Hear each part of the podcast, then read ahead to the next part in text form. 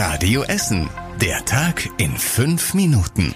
Die Nachrichten aus Essen am 14. August. Ich bin Anna Bartel. Guten Abend. Heute wirkt das verlorene DFB-Pokalspiel noch nach und nicht nur das Ergebnis.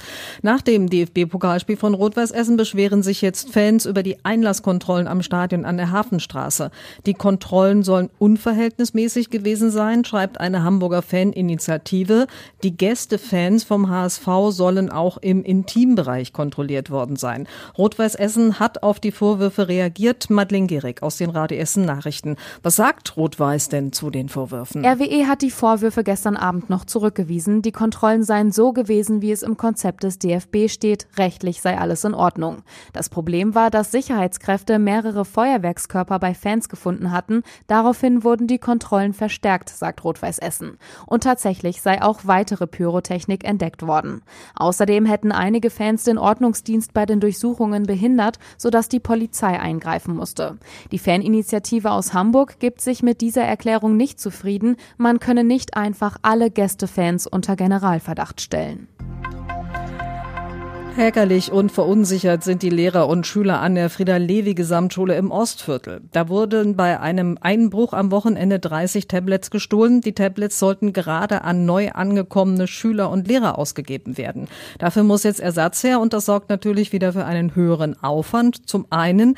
Aber der Einbruch an sich hat schon Folgen für alle, sagt der kommissarische Schulleiter Stefan Bergmann im Radio Essen Interview. Wir hatten vor anderthalb Jahren schon mal einen Einbruch hier und jetzt ist wieder in die Privatsphäre auch der Kolleginnen und im Lehrerzimmer oder aber auch hier im Sekretariat und in den Büros eingedrungen worden. Und das ist natürlich ein Gefühl der Unsicherheit. Der Schulleiter bittet jetzt darum, Hinweise an die Polizei weiterzugeben. Der Einbruch muss zwischen Freitagnachmittag und Samstagnachmittag passiert sein.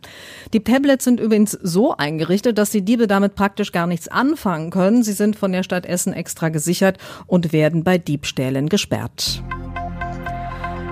In Rüttenscheid beginnt heute ein großes Bauprojekt. Die Stadt lässt nämlich eine neue provisorische Schule auf der Grünfläche zwischen der Rosastraße und der von einem Straße bauen. Darin sollen die Kinder von der Andreasschule und der Sternschule in Zukunft lernen. Beide Schulen müssen dringend saniert werden. Unser Radio Essen Stadtreporter Christian Banja weiß mehr. Was erwartet die Anwohnerinnen und Anwohner in Rüttenscheid denn jetzt? In den nächsten Monaten, da wird es laut, eng und dreckig an der Rosastraße und der von einem Straße Straße. Ab heute werden erst einmal die Spielgeräte im Park abgebaut und ein Zaun wird gezogen. Danach fangen dann die Erdarbeiten an und richtig eng wird es von Mitte bis Ende Oktober, wenn pro Tag zehn Schwerlaster die Module für die Schule bringen. Die kommen nachts, abgeladen wird dann tagsüber mit einem großen Kran. Der Neubau soll schon im März nächsten Jahres fertig sein, samt neuem Schulhof, Spielplatz und grünem Klassenzimmer. Die Sanierung der beiden Schulen dauert dann bis zum Sommer 2025. Und es gibt leider noch mal wieder eine traurige Nachricht. Erneut gab es einen schweren Unfall in Holsterhausen. Ein Kind ist aus dem Fenster gestürzt und hat sich dabei schwer verletzt. Laut Polizei besteht aber keine Lebensgefahr nach dem Sturz. Das dreijährige Kind ist am Morgen an der Karstraße aus einem Fenster im zweiten Stock gefallen.